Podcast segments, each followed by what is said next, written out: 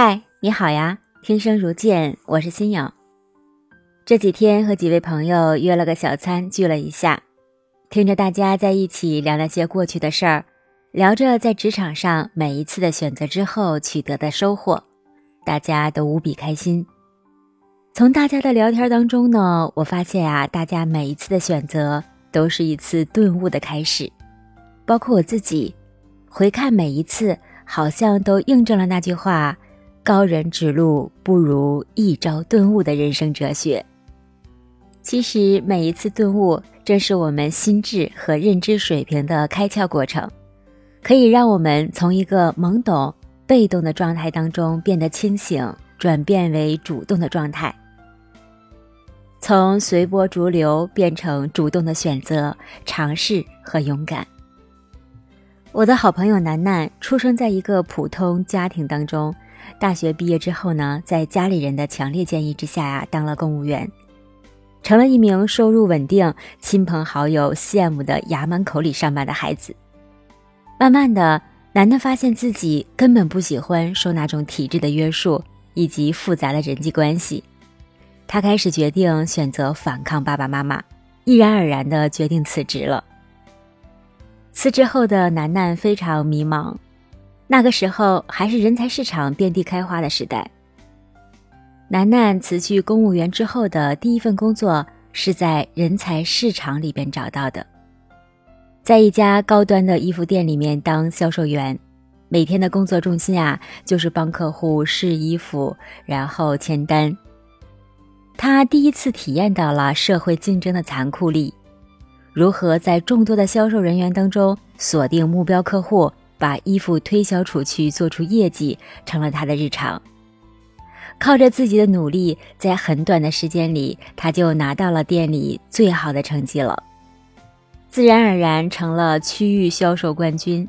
一年左右呢，就开始升职加薪。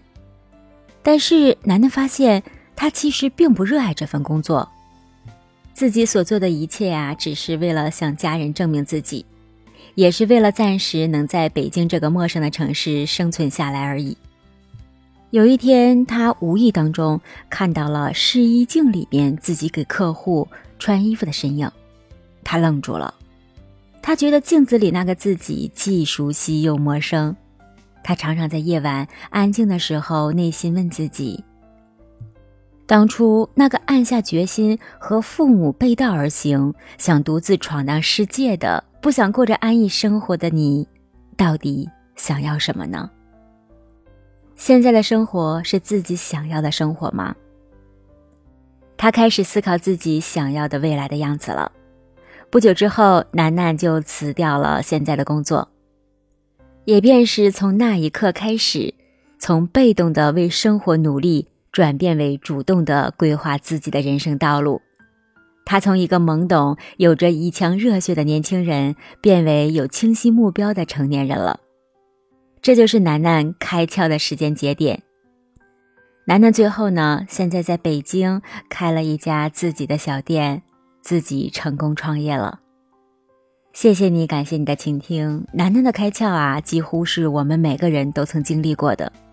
在我们的成长道路上，我们也一样有过迷茫、彷徨无助的时候。我们可能也多次，或者现在正在对自己的前途极度的焦灼和忧虑着。但是，正是这样的时候，我们才需要一个开窍的时间节点，打开自己的认知，需要我们清晰的梳理我们的目标是什么。开窍的瞬间，不要迟疑，不要忧虑，去行动吧，去努力吧。真实的故事，我来说，你来听。每个人啊。所经历的人生阶段是不一样的，开窍的时间节点自然也不尽相同。你开过窍吗？你开窍后的人生的阶段是哪一个呢？欢迎你留言说说你的故事。